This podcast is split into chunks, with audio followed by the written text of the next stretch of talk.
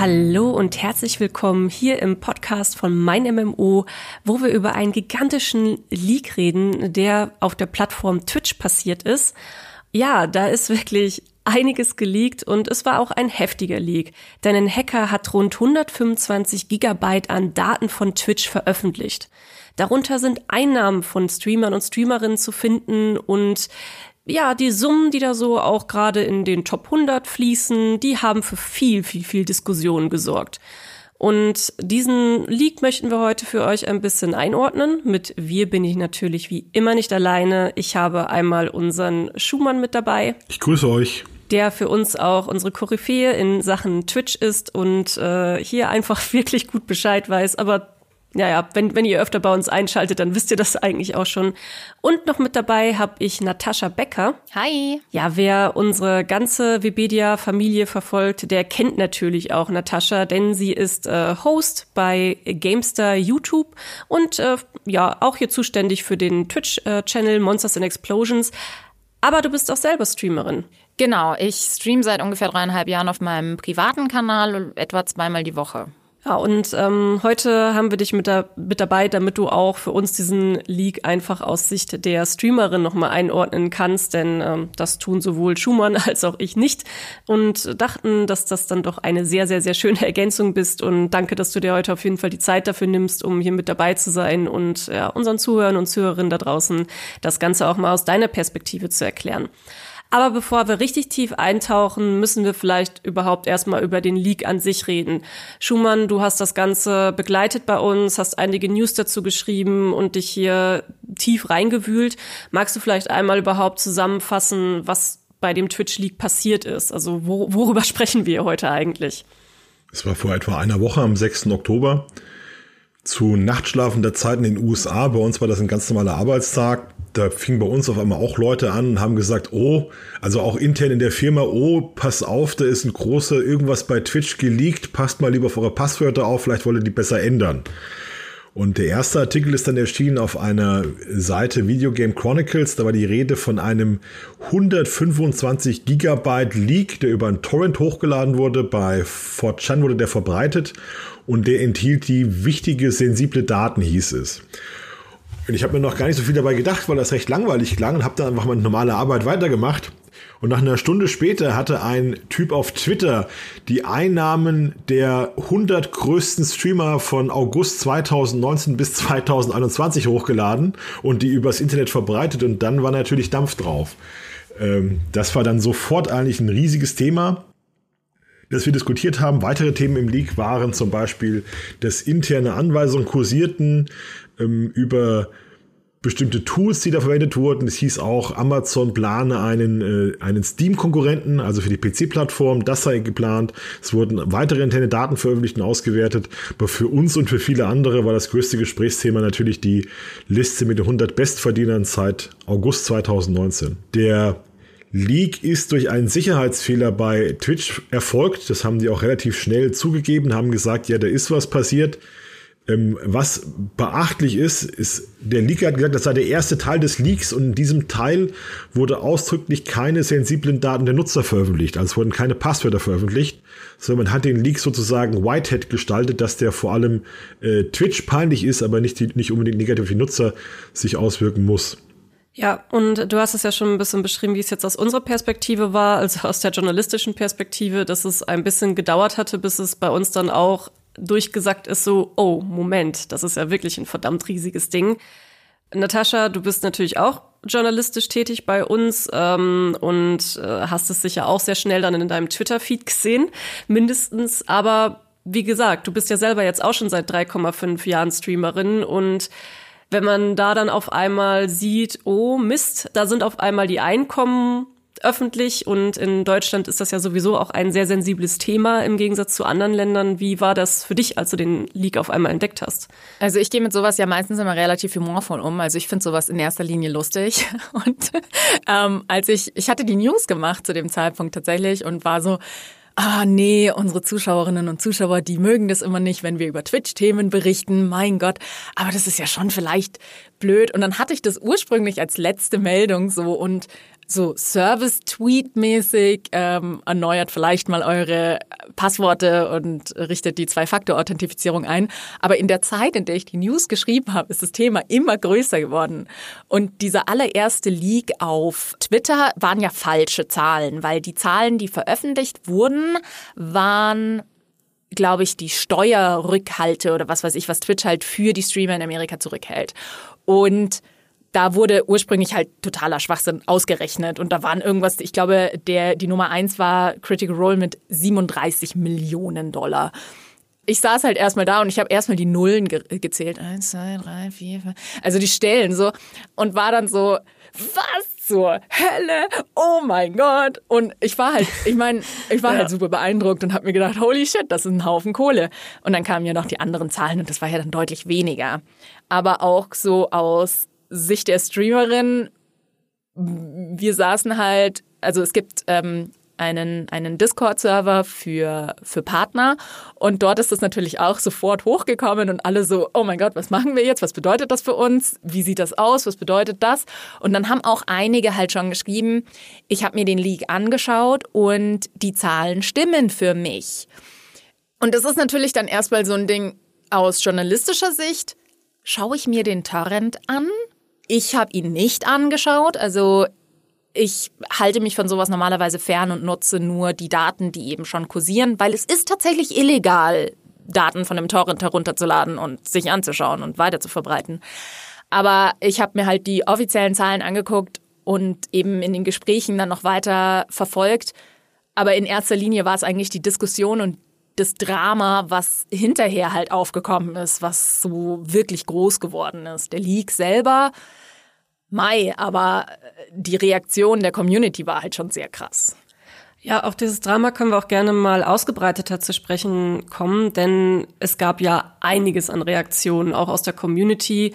Nicht nur was große Streamer und Streamerinnen angeht, auch was mittelgroße angeht, kleine Streamer und Streamerinnen und ähm, Schumann, du hast das ja auch dann logischerweise auch die Reaktion verfolgt es gab ja auch einige, die haben dann auch die Streamer und Streamerinnen ja angegangen und gesagt, Mensch, wenn du solche Summen verdienst und da reden wir jetzt wirklich wieder von dieser Top 100 Liste äh, von den ja Bereich von den oberen 30 bis 50 sage ich mal, wo dann auch gesagt wird, Mensch, wenn du so viel verdienst, äh, dann dann solltest du ja auch überhaupt gar keine Spendengelder mehr annehmen. Also sowas zum Beispiel. Was war gab es da überhaupt so für Auswirkungen? Es hat sich Pokimane anhören müssen. Also Pokimane ist wirklich eine der wenigen weiblichen Streamerinnen auf Twitch, die so weit oben mitspielen. Und die hat gesagt, also jetzt, jetzt wie die Zahlen öffentlich sind, kann wenigstens keiner mehr behaupten, ich würde meine Community um Millionen Dollar jeden Monat auspressen, weil die ungefähr bei so 100.000 Dollar stand. Und dann hat sie gesagt, ich habe ja mein Spendenlimit schon vor einem Jahr gekappt, also ich verdiene eh nicht so viel. Sie hat gesagt, ihr ist es auch gar nicht so recht, wenn sie so viele Subs bekommt von den Leuten. Sie möchte lieber Geld verdienen über Sponsoring, über die festen Einnahmen. Und dann haben Leute zu ihr gesagt, also du als Millionärin, dass du überhaupt noch Spenden akzeptierst, das geht ja schon nicht. Das war dann bei ihr die Diskussion. Aber jetzt jemand wie Pokimane hat das Ganze eher positiv gesehen und locker. Wir haben die, die wahrscheinlich schönste Reaktion war von einem Streamer, der heißt Soda Poppin. Das ist ein Urgestein auf Twitch. Der hat sich sofort mit einem Tweet gemeldet, hat gesagt, die Zahlen stimmen nicht, glaubt ihnen nicht. Ich bin nicht nur 43, ich bin viel reicher auf der Plattform, glaubt mir. Ich bin, ich bin nicht derart arm, wie das hier gerechnet wird. Die Leute haben natürlich mitgespielt, haben gesagt, wir fangen jetzt an, wir nennen dich noch Agent äh, 43, also Agent 43 und du bist ja so arm, jetzt verstehe ich endlich, warum du so viel Mist machst, du kannst ja nicht mal eine Schaufel leisten und da wurde da so, da wurde das ausführlich diskutiert.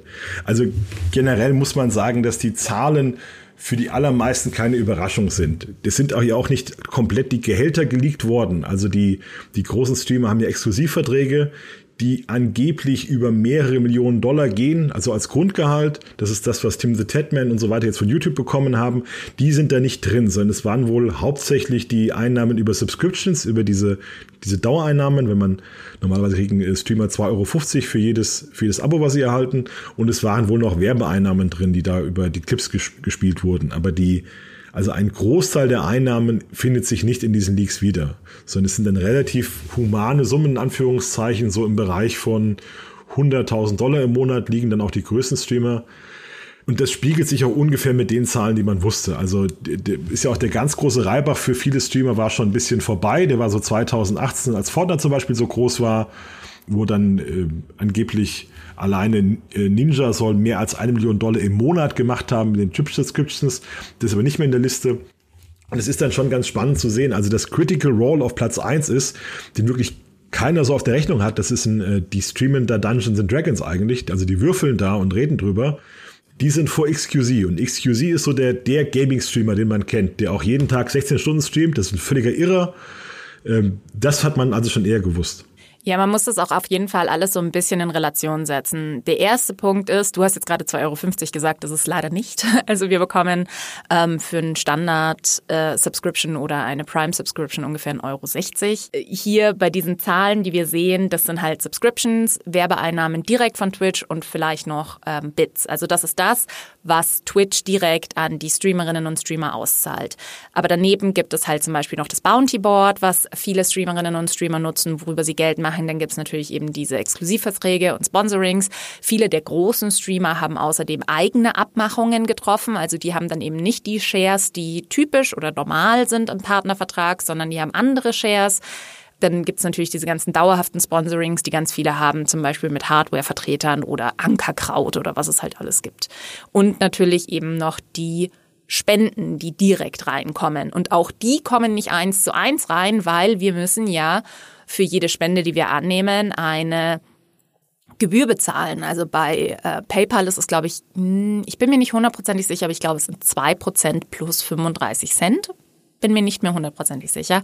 Und, und das ist der große Faktor, wir müssen Steuern zahlen. Also wenn wir hier sehen, zum Beispiel ähm, nehmen wir Gronk, weil der hat halt da ein bisschen größeres Team dahinter und im Vergleich dazu Montana Black. Montana Black steht auf Platz 17, Gronk steht auf Platz 42 und wir sprechen hier, wie gesagt, eben von August 2019 bis August 2021 und in der Zeit hat Gronk 1,4 Milliarden, Millionen, oh Gott, Milliarden wären schön, 1,4 Millionen Dollar von Twitch ausgezahlt bekommen. Davon geht ab die Steu äh, also die, die Gebühr, die wir dafür bezahlen müssen, dass äh, wir überhaupt Euro bekommen. Denn auch deutsche Streamerinnen und Streamer werden von Twitch in Dollar bezahlt. Der Dollar steht im Moment super beschissen. Ähm, und wir zahlen, wie gesagt, eben Umrechnungsgebühren, je nachdem, ob wir es auf PayPal bekommen oder auf unsere Bank, sind es unterschiedliche Gebühren, aber es ist happig.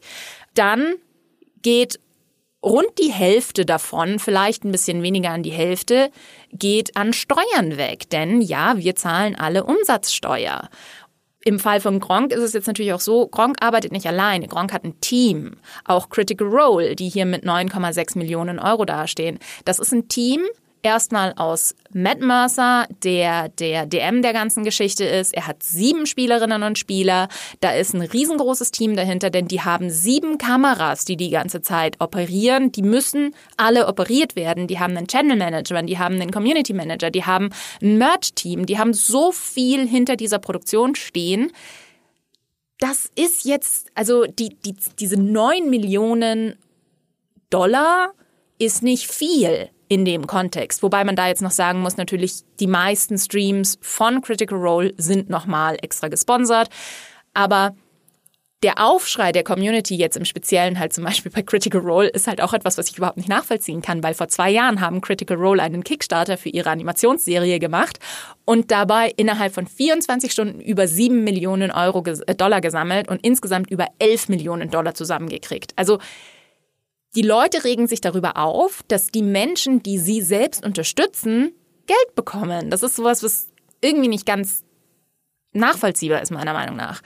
Und ja, deswegen ist halt dieses ganze, diese ganzen Zahlen hier müssen definitiv in Relation gesehen werden. Und ja, natürlich verdienen die Top 100, vielleicht sogar die Top 500 richtig viel Asche. Aber wa warum nicht? Also ich meine, wir wollen das doch. Wenn wir ins Kino gehen, bezahlen wir für einen zweieinhalb Stunden Film wie viel? 15, 20 Euro oder was, wenn wir zu zweit ins Kino gehen? Ja, wenn noch Popcorn vielleicht noch mit drauf rechnest, ein bisschen Essen und so, dann bist du locker bei 20. Genau. Aber wenn ich jetzt stattdessen bleiben wir bei Critical Role einmal die Woche und sie machen mehr als einmal die Woche Programm. Aber wenn ich mir nur einmal die Woche eben Critical Role anschaue, das ist in vier Stunden manchmal sieben Stunden Programm. Die ähm, letzte Folge der zweiten Staffel hat über sieben Stunden gedauert. Und ich zahle dafür 4 Euro im Monat. Und nicht mal einfach so, weil sie stellen das alles ja auch kostenlos zur Verfügung. Das ist der nächste Punkt. Wir müssen sie ja nicht unterstützen. Ich kann ja all diese Streamer und Streamerinnen auch kostenlos anschauen. Ich muss sie nicht unterstützen. Das ist absolut freiwillig. Aber dann halt dieser riesengroße Aufschrei dahinter. Und wir sprechen die ganze Zeit nur über die Top 100, aber sprechen wir doch mal über die, für die das Ganze wirklich gefährlich ist. Also gefährlich im Sinne von, da können die können richtig in Schwierigkeiten kommen. Denn es sind ja nicht nur die Top 500 geleakt, es sind ja alle geleakt. Das heißt, es sind auch alle Affiliates geleakt. Und etwas, was ich immer wieder sage, was so wenig irgendwie, so wenig bekannt ist offenbar. Aber Ihr müsst euren Shit versteuern, Leute. Auch Affiliates, die nur 3,50 Euro im Monat verdienen, das muss alles ans Finanzamt gemeldet werden.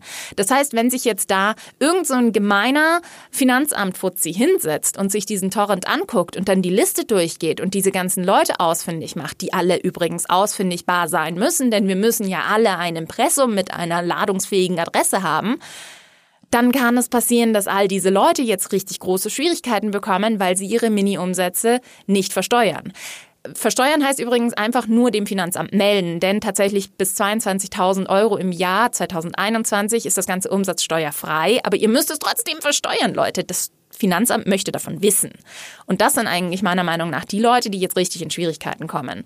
Wir wissen, dass Montana Black einen Haufen Kohle hat.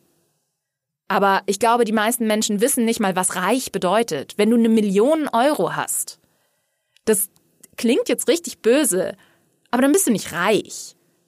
Was bedeutet Net Worth? Die Leute sagen, oh, Matt, Mercer, Matt Mercer hat ein Net Worth von einer Million Dollar.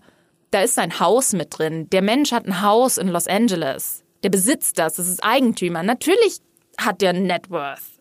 Aber das ist nicht reich. Das ist cool, so viel Geld zu haben, definitiv. Aber reich ist was anderes. Also die Montana Black hatte mal vor einigen Wochen eine Nachricht gepostet auf seinem Twitter-Kanal Finanzamt Buxtehude Vorsicht über Rekordeinnahmen. Das hat er kommentarlos hingestellt mit dem Smiley dahinter. Und er hat äh, die Anweisung gibt es wohl von Twitch, dass man nicht darüber sprechen soll, wie viel man verdient. Also man sollte das wohl geheim halten.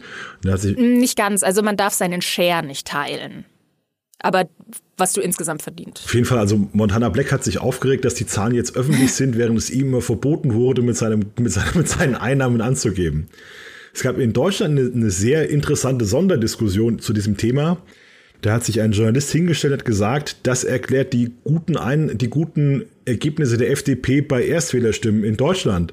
Weil die größten Streamer, die, die Einfluss auf sie haben, wie Trimax, wie Montana Black, wie Papa Platte, sind alles wie Knossi sind alles Millionäre und die machen hier Wahlwerbung für die FDP indirekt. Dann hat er zum Beispiel eingeblendet, dass sich Montana Black mal furchtbar über die Grünen aufgeregt hat. Das wäre ja alles furchtbar.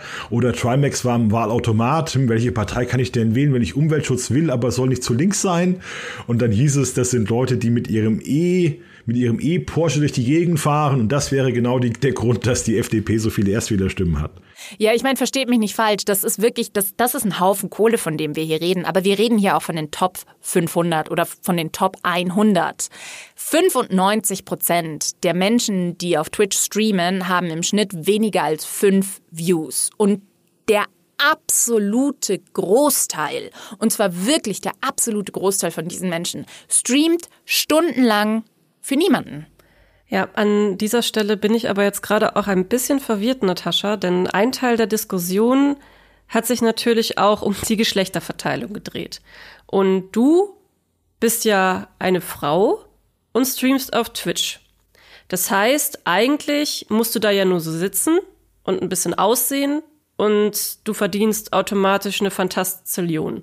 Also, das ist ich wollte dich ja eigentlich auch noch im Gespräch fragen, wie viele Yachten du jetzt heute eigentlich dann jetzt vor der Haustür stehen hast oder Helikopter. Ich weiß es ja nicht bei, bei den Summen, die du da als Frau verdienen musst. Ähm, ja. Kannst du mich da noch mal ein bisschen aufklären? Ähm, also definitiv mehrere Yachten, selbstverständlich, äh, mehrere Autos und ähm, Häuser und so. Ich bin definitiv super reich. Nee, also wir sehen tatsächlich an der Verteilung, die erste Frau, die auf dieser Liste auftaucht, ist Pokimane und die kommt auf Platz 39. Das heißt, wir haben 38 Personen vor ihr, die männlich sind. Und ich sage hier jetzt eindeutig männlich, weil von denen, die hier auf der Liste stehen, ist auch niemand non-binary oder sonst irgendwas. Und das sind alles Männer. Warum also ist dieser große, ist, ist, ist, dieses, ist dieses Phänomen da, dass man doch als Frau hat man es doch auf Twitch so viel leichter. Und das ist leider etwas, was ich immer und immer wieder höre. Ich würde nicht sagen, dass man es als Frau grundsätzlich leichter hat. Der Punkt ist nur, dass man einfach eine andere Form von Konkurrenz hat. Denn Menschen, die auf Twitch Streams schauen, haben unterschiedliche Erwartungen an diese Streams. Und das ist auch der Grund, warum ich persönlich zum Beispiel überhaupt kein Problem mit HotTube-Streamerinnen habe. Denn die Menschen, die HotTube-Streams gucken, das sind nicht die Menschen, die auf Twitch gehen, um meinen Content anzuschauen. Und deswegen ist das nicht, ich stehe nicht in Konkurrenz zu diesen Menschen. Und jemand, der sich darüber aufregt, oh ja, die blockieren die ganze Startseite, wollen die diese Form von Content bieten? Wenn nicht, dann, dann werden sie auch diese Zuschauerinnen und Zuschauer nicht abgreifen. Jetzt ist natürlich die Frage, weil wir hatten ja schon gesagt, die Zahlen, die hier veröffentlicht wurden, das sind alles die Auszahlungen von Twitch an die Streamerinnen und Streamer.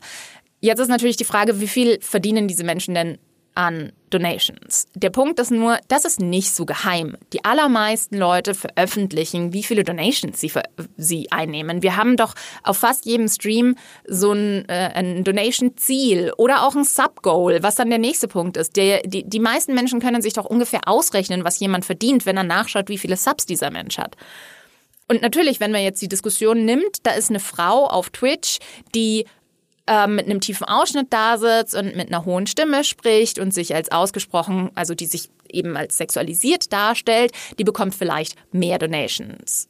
Ist das so? Können wir das in irgendeiner Form belegen? Wie viel Prozent der Plattformen sind das tatsächlich? Es ist absoluter Schwachsinn. Der absolut größte Teil der Streamerinnen und Streamer auf Twitch oder der ja, der absolut größte Teil der Streamer auf Twitch ist männlich, ist weiß und ist cis. Und wenn ich dann als LGBTQ-Frau einen Stream mache, dann konkurriere ich natürlich um eine ganz andere Zuschauerschaft als dieser riesengroße Teil der Leute. Aber auch sonst sage ich immer, wenn mich jemand fragt, hey, wie kann ich Erfolg auf Twitch haben? Du musst bereit sein, für dich alleine zu streamen. Du musst bereit sein, für niemanden zu streamen. Du musst drei Stunden lang genauso unterhaltsam sein, wenn niemand im Chat ist, wie wenn 100 Leute im Chat sind. Und das ist, glaube ich, das, was, was es einfach ausmacht. Natürlich habe ich einen riesen Vorteil gehabt, denn ich bin mit, keine Ahnung, dreieinhalbtausend Twitter-Followern in meinen Stream eingestiegen. Aber der Erfolg und dass es dann halt so geblieben ist, hat damit zu tun, dass ich halt einfach eine Nische bediene, die eine bestimmte Zuschauerschaft hat. Und andere Frauen bedienen die gleiche Nische. Wir sind Frauen, die ungeschminkt und ohne Ausschnitt frei spielen, nicht mal besonders gut spielen und halt versuchen, eine angenehme, sichere Atmosphäre zu bieten. Die Menschen, die uns schauen, werden keine Hot-Tube-Streams schauen. Wer weiß. man kann ja beides mögen. Ja klar, man kann ja. beides mögen, aber ich bin halt der Meinung, dass das nicht die gleiche Kon und auch Pokimane hat nicht Pokimane konkurriert nicht mit diesen Frauen und ein ein ein ein Montana Black konkurriert nicht mit diesen Frauen. Und ja, wir haben hier in den Top, wie viel haben wir in den Top 100? Ich glaube drei Frauen. Drei, die übrigens auch alle weiß sind. Also ich glaube, ja. äh, Pokimane hat noch ähm, irgendwo hispanische Wurzeln, bin ich Marokko. mir nicht ganz sicher. Marokko, okay.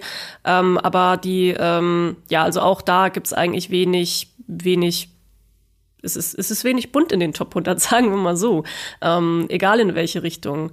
Genau, aber genau diese Diskussion auch, die haben wir auch noch mal oder hatte, ich glaube, den Artikel hattest du auch geschrieben, Schumann, ne, mit der Einordnung auch, dass es nur die, äh, dass es nur drei Frauen in diesen Top 100 gibt.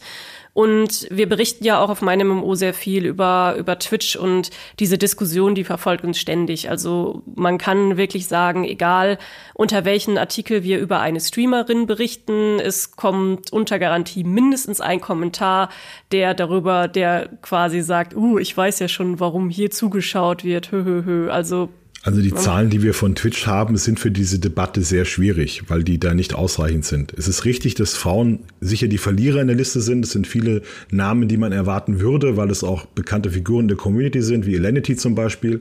Die ist gar nicht in der Liste.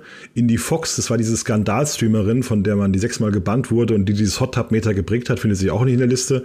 Und auch die bekannten Gaming-Streamerinnen, die auch durch Fortnite sehr groß wurden, wie Loser Fruit oder Ammunition finden sich nicht in der Liste, obwohl Ammunition in derselben Liga spielt oder denselben Agenten hat wie Shroud, wie, wie Lyric, also eine ganz bekannte Streamerin eigentlich. Normalerweise müsste man die erwarten, die ist nicht in den Top 100.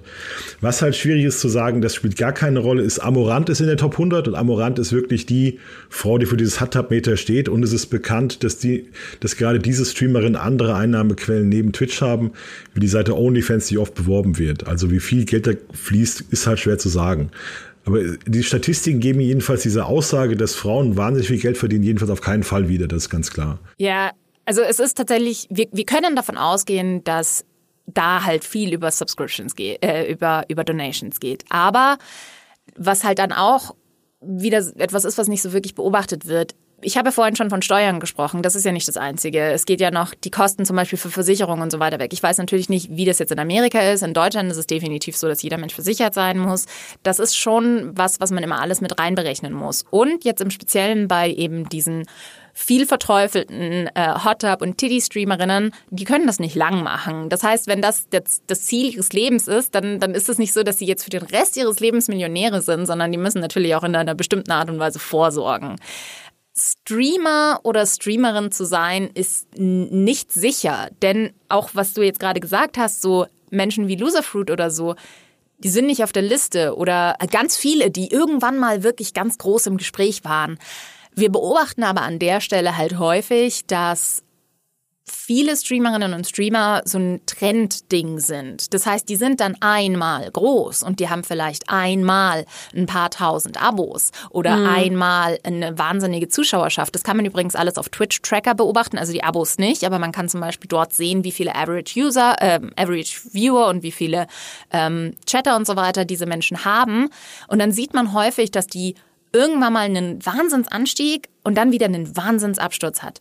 Denn Twitch hat keine Sicherheit. Subscriptions haben noch ein bisschen mehr Sicherheit als Donations, aber auch bei Subscriptions ist es so, es gibt halt Zeiten, in denen man mehr Subscriptions bekommt und es gibt Zeiten, in denen man weniger bekommt. Vor allem, wenn halt zum Beispiel viele Subscriptions hergeschenkt werden, wie im September, weil das halt da günstiger ist. Aber diese Menschen erneuern ihre Subscription nicht. Und das heißt, ich kann nie sagen, ich verdiene so und so viel im Monat weil ich diese Sicherheit nicht habe. Das ist ja der Hauptgrund, warum viele Streamerinnen und Streamer eben ähm, auf Sponsorships zurückgreifen. Ja, ein gutes Beispiel dafür ist Anomaly, der war, ist bei Valorant ganz groß geworden. Das war so ein Typ, der mit einer Maske aufgetreten ist. Also wir sehen, was, was schön ist bei dieser Liste, wir sehen ganz wunderschöne Geschichten zum Teil. Es gibt zum Beispiel auf Platz wo ist er? Auf Platz 847, direkt einen Platz hinter Ninja ist der Streamer Filsa. Das ist ein Minecraft-Streamer, der über Jahre überhaupt keinen Erfolg hatte. Der hat einen Hardcore-Run in Minecraft gemacht. Das ist sowas, du stirbst einmal und bist für immer tot und ärgerst dich furchtbar. Und da ist er bei diesem Minecraft-Stream, ist er nach zwei Jahren oder so saudumm gestorben. Und es hat wirklich, haben sich alle darüber lustig gemacht, wie dumm er da an einem irgendwie Baby-Zombie gestorben ist. Und dieser eine Vorfall, dass er eigentlich diesen Hardcore-Run versaut hat, hat ihm dann wirklich den Erfolg gebracht und den Durchbruch und der hat es jetzt auf diese Liste geschafft. Also der hat dann aus diesem Fehlschlag ist der aufgestiegen sozusagen. Wir sehen bei Twitch wunderbar, dass Streamer, die man gar nicht so auf dem Schirm hat, ihre kleine Community oder ihre relativ kleine Community dann so sehr begeistern. Und das ist so wichtig, diese Stammnutzer zu haben. Also Kokanich ist ein Urgestein auf Twitch, der alles spielt. Der ist in den Top 25, obwohl den wahrscheinlich ein Mainstream-Zuschauer gar nicht auf dem Plan hat.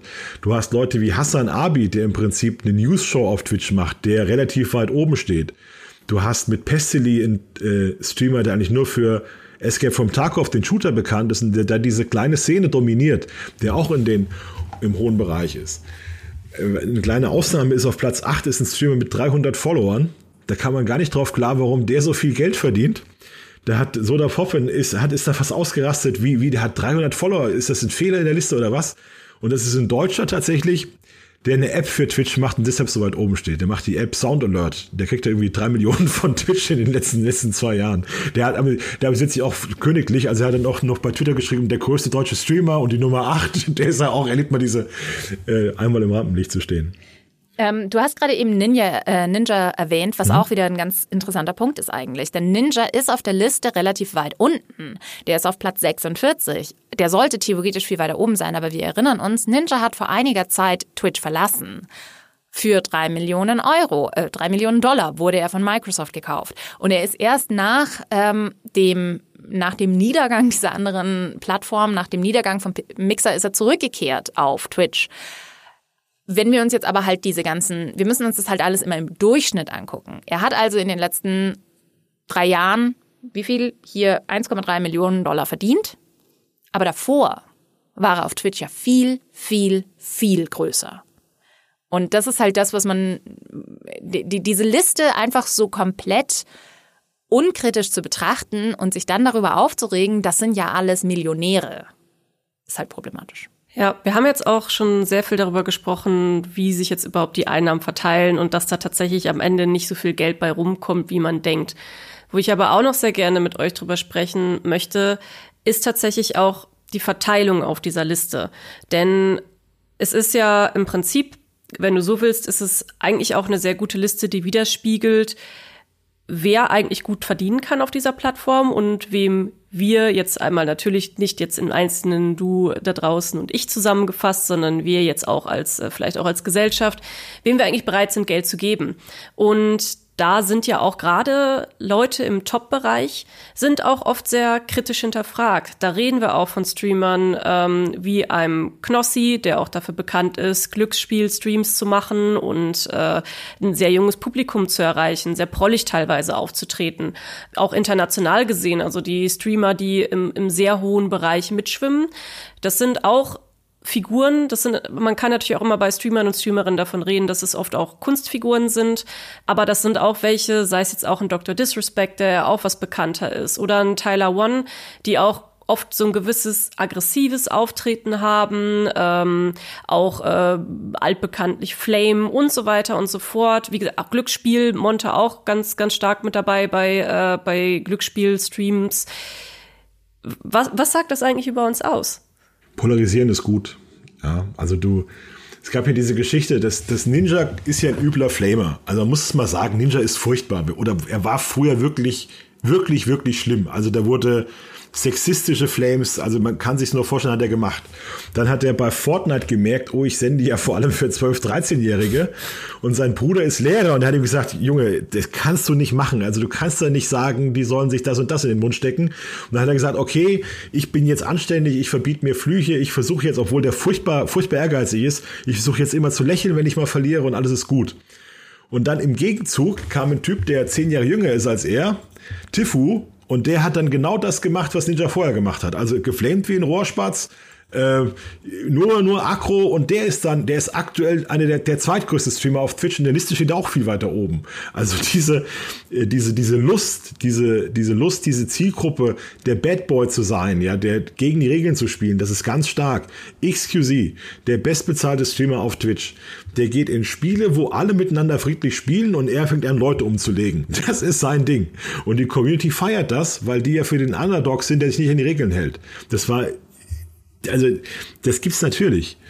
Das sind ja auch nicht gleich böse Menschen dadurch, aber die bedienen ganz kleine Zielgruppe und auf so Faktoren wie ich bin ein gutes Vorbild wird da keine Rücksicht genommen. Das kann ich mir nicht vorstellen. Aber da ist ja die Frage, warum genau dieses Konzept so erfolgreich ist. Also wenn wir jetzt so ein, ein ganz verwischtes Bild nehmen würden, dann haben wir im Prinzip wirklich einen relativ jungen weißen Mann vor uns stehen, der gut auf Twitch verdienen kann mit genau so einem Verhalten? Also wo, wo kommt das her, dass wir uns entscheiden, also wie gesagt, jetzt nicht als Einzelperson sehen, falls ihr euch jetzt da draußen angesprochen fühlt, sondern eben eine große Masse sich dafür entscheidet, dass das eben das ist, was äh, finanziert werden sollte und nicht zum Beispiel jetzt, also Natascha, du machst ja auch, ich gucke ja auch ganz gerne mal in deinen Stream, wir haben ja auch noch gar nicht gesagt, äh, wie er heißt, äh, wie schlimm von uns, Princess Paper Plane. Wenn ihr Natascha folgen wollt auf Twitch, dann äh, schaut noch Princess Paper Plane, da werdet ihr sie finden.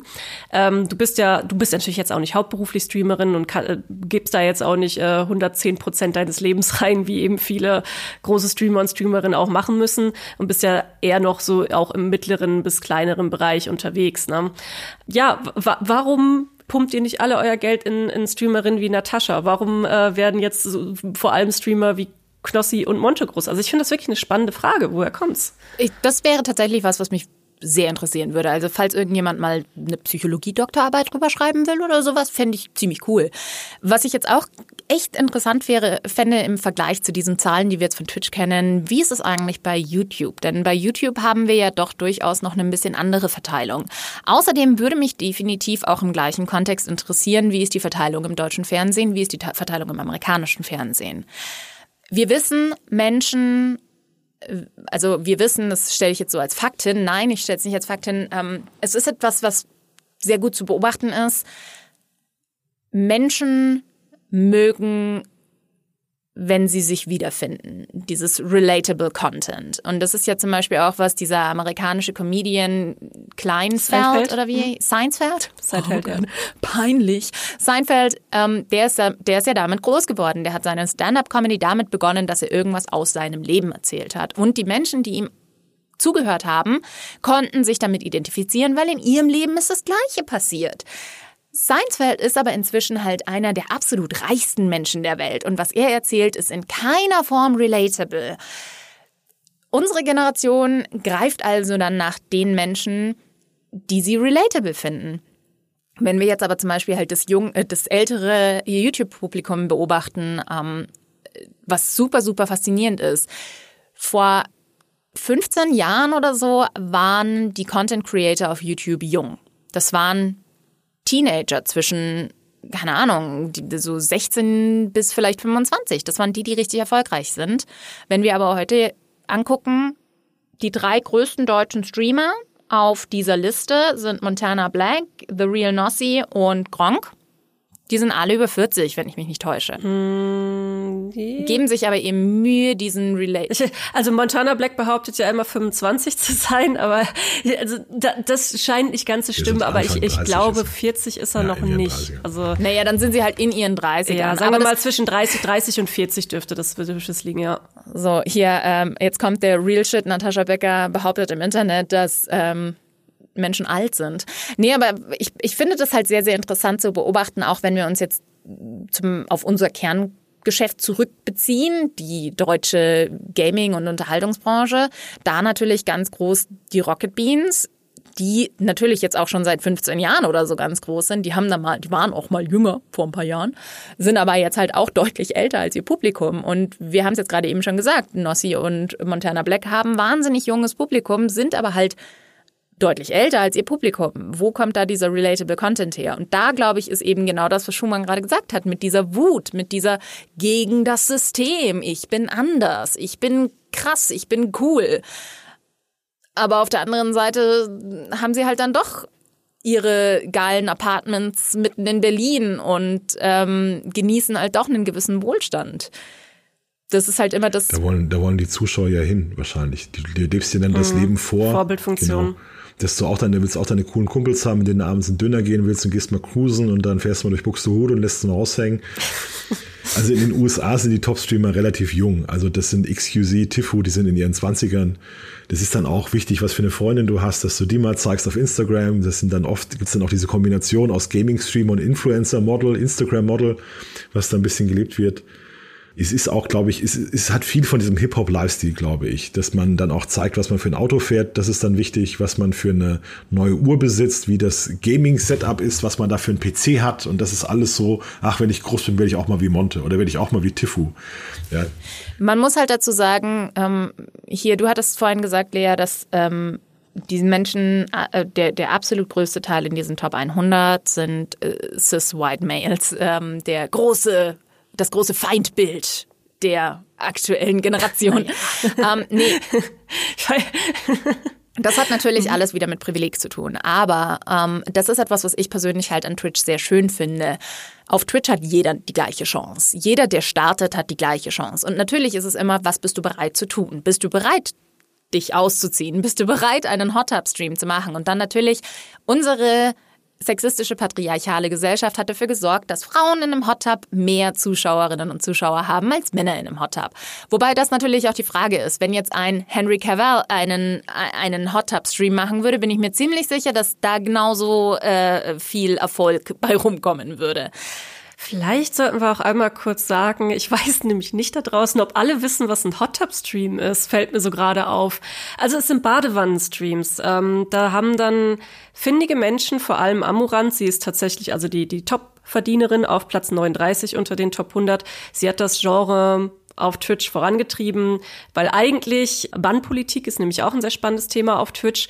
Gibt es die Regel, dass man ähm, einen gewissen Kleidungsstil haben muss, also entsprechend bedeckt sein muss und äh, es sei denn, man hat äh, die die Umgebung, in der man streamt, äh, erfordert eine gewisse Kleidung. Und wenn man am Strand ist zum Beispiel, man kann ja über ähm, in Real Life kann man auch mit dem Handy rumlaufen und streamen und könnte sich rein theoretisch am Swimmingpool oder Strand eben streamen. Und da ist es ja natürlich logisch, dass man da vielleicht auch ein Bikini oder eine Badehose trägt. Das heißt, in diesem Zusammenhang ist es erlaubt. Und die Topverdienerin auf Twitch hat sich gedacht, hey, ich stelle einfach mal ein Planschbecken in meinem Wohnzimmer und dann bin ich ja im Pool und äh, also in einem Hot Tub und äh, kann deswegen hier ein Bikini tragen und kann gibt sich dementsprechend auch sehr sexualisiert. Also äh, macht in ASMR-Stream, wo sie dann ein, ein Mikrofon leckt und äh, wenn man der Fantasie freien Lauf lässt, dann kann man da auch bestimmte Dinge drin sehen, äh, um es mal nett zu umschreiben. Und das, das, das ist eben auch so eine große Diskussion gewesen. Und äh, interessant auf dieser Liste war nämlich auch, äh, da haben wir noch gar nicht drüber gesprochen, dass da auch Namen aufgetaucht sind, wo dann drin stand, ähm, nicht bannen ist schon geklärt, so nach dem Motto. Und ja, es gibt schon Frauen zum Beispiel, die wurden dafür gebannt, dass sie irgendwie ein tiefes Dekolleté hatten und äh, andere laufen den ganzen Tag äh, mehr oder weniger fast oben ohne rum und äh, werden nicht gebannt. Das ist sehr verwirrend bei Twitch. Also ja, was hat, was hat es damit auf sich, auch mit diesen nicht, nicht auf der Liste? Das ist wirklich rätselhaft. Also das ist ein Dokument, ist kursiert, das ist wohl schon älter, das hieß Do Not Ban List und da waren Leute wie Tyler One drauf äh, oder Rice Gum, das sind beides sehr kontroverse Streamer und dann stand dahinter äh, Do Not Suspend, also nicht bannen, äh, kontaktiert diesen, diese E-Mail-Adresse bei Twitch, um das mit äh, auseinanderzusetzen. Und es ist wohl wirklich eine Bandi nicht einfach Liste, weil zum Beispiel auch der Account des CEOs von, von äh, Twitch draufsteht, Emmett Shear, mit dem Hinweis, nicht bannen, CEO, Steph und unter keinen Umständen darf der gebannt werden, stand drauf. Und da sind so Sachen drin, das eine hat den, hat den Begriff Anal mit seinem Namen als Chipanel und der soll also nicht wegen seines Namens gebannt werden. Also das sah so aus, als hätte man den mal gebannt und dann wurde gesagt, hier, das ist, ist was ganz anderes, macht das nicht mehr.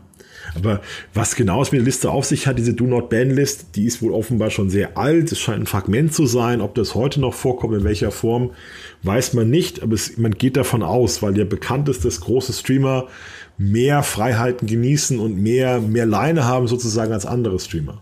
Das ist halt so ein Hin und Her. Also auf die Gefahr hin, dass ich gleich wieder als linksextrem bezeichnet werde, ist es natürlich der Kapitalismus.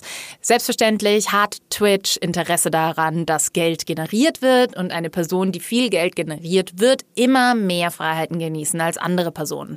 Allerdings haben wir auch schon gesehen, dass sehr, sehr große Streamer gebannt werden. Zum Beispiel Dr. Disrespect, der übrigens auf dieser Liste anscheinend die Nummer 11 äh, unknown ist. Also das ist auch wieder sowas. Warum steht hier nur unknown und nicht Dr. Disrespect, wenn das offenbar Dr. Disrespect ist?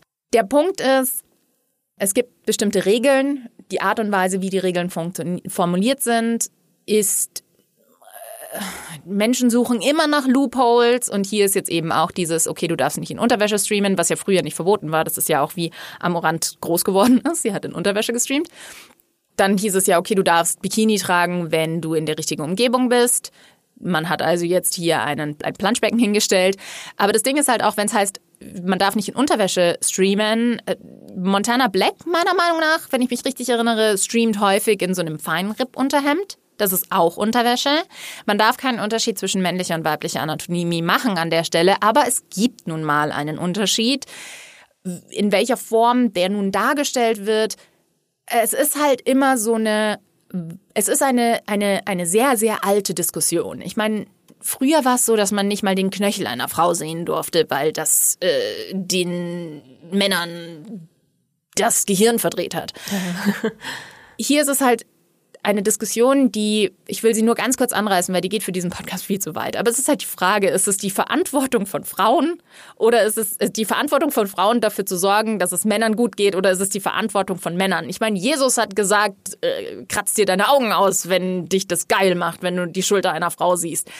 Ja, es ist eine riesige, ist, eine riesige Diskussion, die auch bestimmt ja. diesen, diesen Podcast und auch unsere Expertise zum Teil einfach sprengt äh, ins Unermessliche. Ähm, ich ich wollte es nur einmal ankratzen, weil es eben, wenn es um Twitch geht, auch immer wieder eine Diskussion ist. Und gerade als es auch dann eben um die äh, Verdiener und äh, Top-Verdienerinnen ging, äh, ging natürlich auch diese Diskussion wieder los, weil ja, es hat, es war für, für gewisse, also es war für einige auch eine gewisse Genugtuung. Das gilt für mich selber auch, als dann auf dieser Liste dann tatsächlich nur diese drei ähm, Streamerinnen standen und auch erst relativ weit unten anfangen mit Platz 39, weil bei uns in, den, in der Kommentarspalte ist es ja auch, wie ich habe es ja vorhin schon mal erwähnt, ist es auch immer wieder die Diskussion, ähm, ja, äh, du musst dich ja nur als Frau mit einem tiefen Dekolleté da hinsetzen und dann, dann läuft das schon. Und äh, es werden sehr viele Aspekte da einfach ausgeklammert und dann ist es einfach mal schön, so eine Liste zu haben, mit der man wählen kann und sagen, so hier, guck mal, äh, nee, ganz so einfach ist es nicht.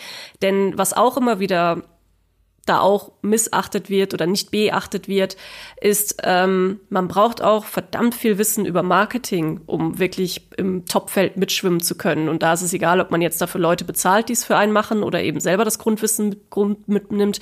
Du hast ja gerade auch schon angesprochen, Natascha hat seine Zielgruppe kennen, für wen streame ich überhaupt, was sind da überhaupt meine Ziele, äh, wo will ich eigentlich damit hin.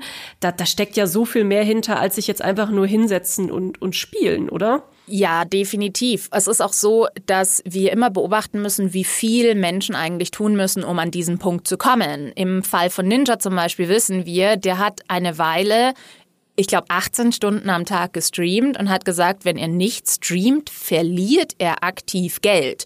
Natürlich ist es jetzt dann wieder okay, aber wie viel Geld und wie viele Monate ist das und hier und da und hast du nicht gesehen? Der Punkt ist, die meisten Menschen, die auf dieser Liste sind, haben verdammt hart dafür gearbeitet. Ja, es gehört immer Glück zu Erfolg. Jemand, der behauptet, er ist nur mit harter Arbeit zu Erfolg gekommen, der ist einfach entweder blind oder lügt.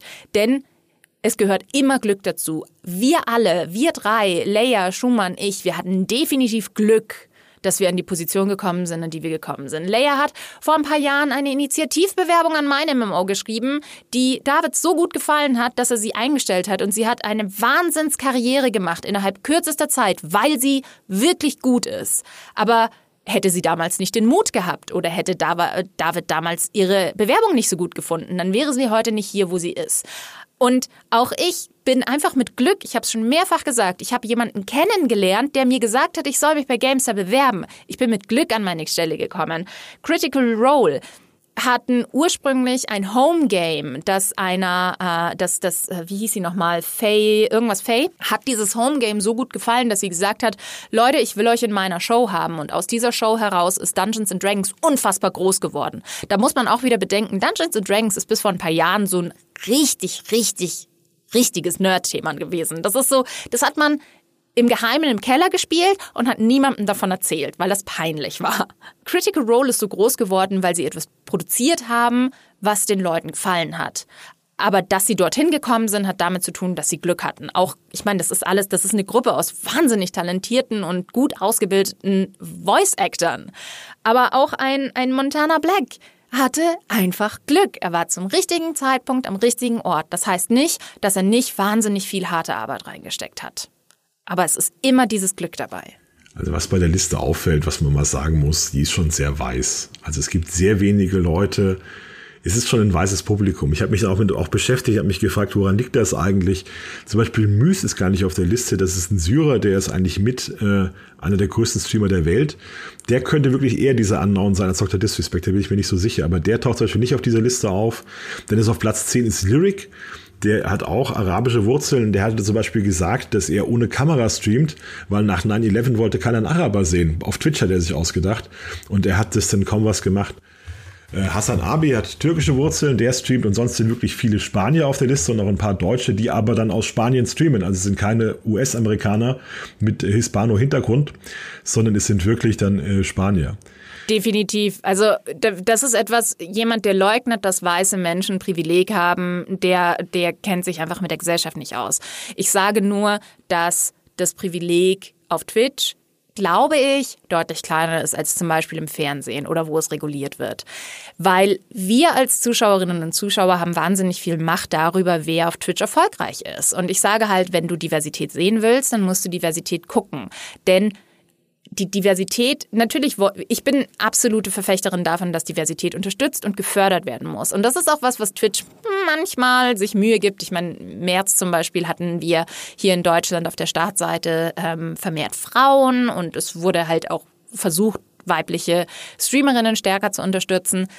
Aber im Großen und Ganzen haben wir die Macht. Und wenn wir entscheiden, dass wir TVU nicht gucken, sondern eben einen schwarzen Streamer oder eine schwarze Streamerin, dann wird diese andere Person diesen Erfolg haben. Und ähm, da sehe ich halt einfach ein ganz großes gesellschaftliches Problem. Das ist, warum wollen die Menschen in erster Linie weiße, männliche Mit-20er bis Mit-30er sehen? Woran liegt das?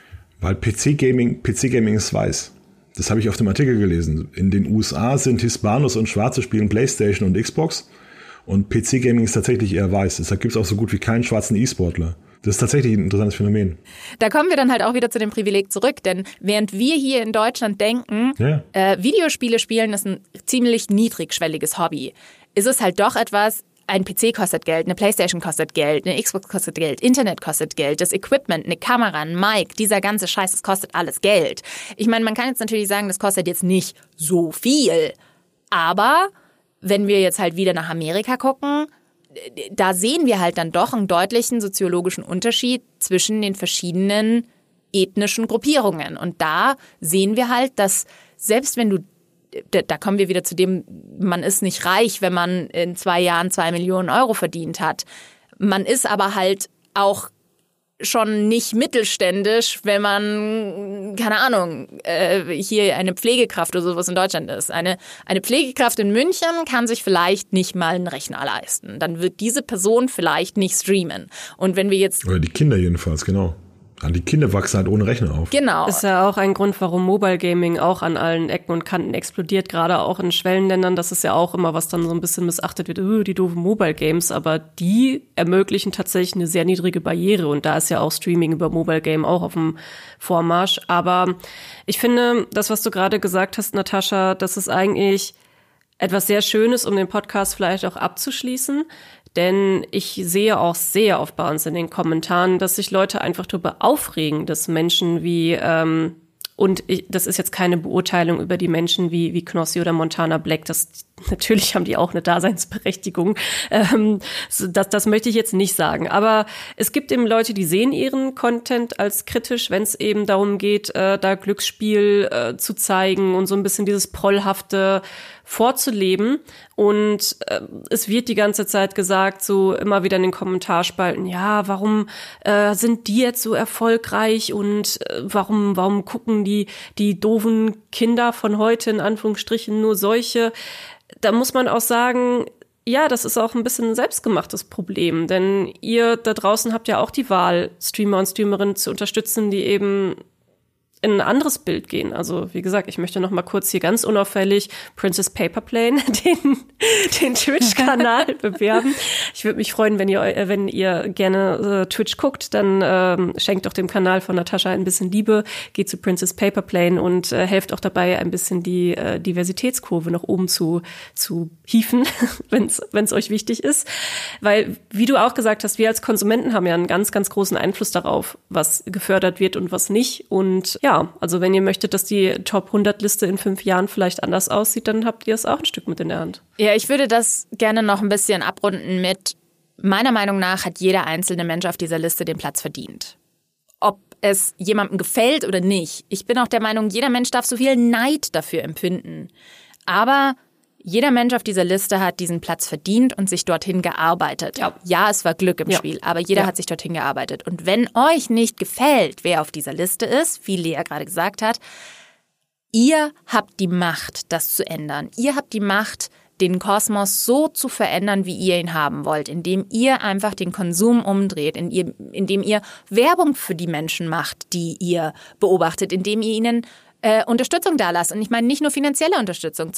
Das, was Leia gerade eben gemacht hat. Sie hat anderen Menschen von meinem Stream erzählt. Damit hat sie mich wahnsinnig unterstützt. Also erzählt anderen Leuten von den Menschen, die ihr gerne beobachtet und äh, schreibt ihnen, dass ihr ihren Content mögt und versucht kleinere Streamerinnen und Streamer zu, zu entdecken oder schaut euch mal was an, was ihr vielleicht normalerweise nicht auf der Startseite seht. Es gibt so viele Möglichkeiten und wir als Konsumentinnen und Konsumenten haben definitiv die Macht über den Markt an dieser Stelle. Also ich glaube auch, dass unter den 100 Streamern, 100 Namen auf der Liste jeder eine eigene Geschichte hat oder irgendwas, das ihn besonders macht. Es ist niemand zufällig dort. Und du kannst halt mit ganz verschiedenen Formaten erfolgreich werden. Also wir haben mit Asmon Gold haben wir jemanden da, der ein klassischer WoW-Nerd ist, der sagt, er hat zehn Jahre lang nicht geduscht, er hat eigentlich nur gezockt. Du hast mit äh, Amorant jemand, der wirklich klar aus dem Bereich Marketing kommt, Cosplay, die ganz viel damit kokettiert mit ihrem Aussehen, die aber auch unglaublich clever ist und geschäftstüchtig. Du hast dann jemanden wie Tifu, der nicht mal eine Schule besucht hat, sondern der irgendwie am Strandhaus in Florida aufgewachsen ist und wo der Bruder YouTuber ist und er hat sich das ein bisschen abgeschaut und ist jetzt einer der wirklich größten Streamer der Welt. Äh, XQZ ist ein völlig erfolgloser Overwatch-Profi, der wegen seines üblen Temperaments eigentlich schon überall verschissen hatte. Der ist heute der größte Streamer der Welt. Also es gibt da sehr schöne Geschichten. Es ist halt ein bisschen böse gesagt, wenn man, wenn man weiß und männlich ist, kann man schon viel machen auf Twitch. Da kann man sich schon viel aussuchen. Und das ist eine sehr diverse Liste. Und ich hoffe, dass wir das, dass wir in Zukunft dann auch mehr mit anderem Hintergrund sehen und auch einige Frauen noch erfolgreich werden. Und meldet euch bei der Steuer an. genau, das sind doch wunder, wunder, wunderschöne Schlussworte, mit denen ich dann auch ganz gerne das Gespräch einfach hier beenden möchte. Ähm, ich bedanke mich recht herzlich für eure Zeit. Ich fand es eine sehr, sehr schöne Diskussion dazu. Auch danke nochmal, Natascha, für deinen Einblick aus der, aus der Twitch-Welt, äh, direkt ganz nah dran und ähm, wegen Unterstützung und so. Ich, ich flüstere es nochmal ganz kurz. Voll Princess Paper Plane auf Twitch. Und ja, dann hoffe ich, ihr schaltet beim nächsten Mal wieder ein und wenn euch das gefallen hat, was wir hier machen, dann folgt uns auch ganz gerne gerne. Äh, wir sind überall da, wo es Podcasts gibt und hinterlasst uns auch immer wieder gerne Feedback. Und dann würde ich mal sagen, sind wir raus und bis demnächst. Und erzählt anderen Leuten von dem Podcast. Auch das. Aber jetzt sind wir wirklich raus. Ciao. Ciao.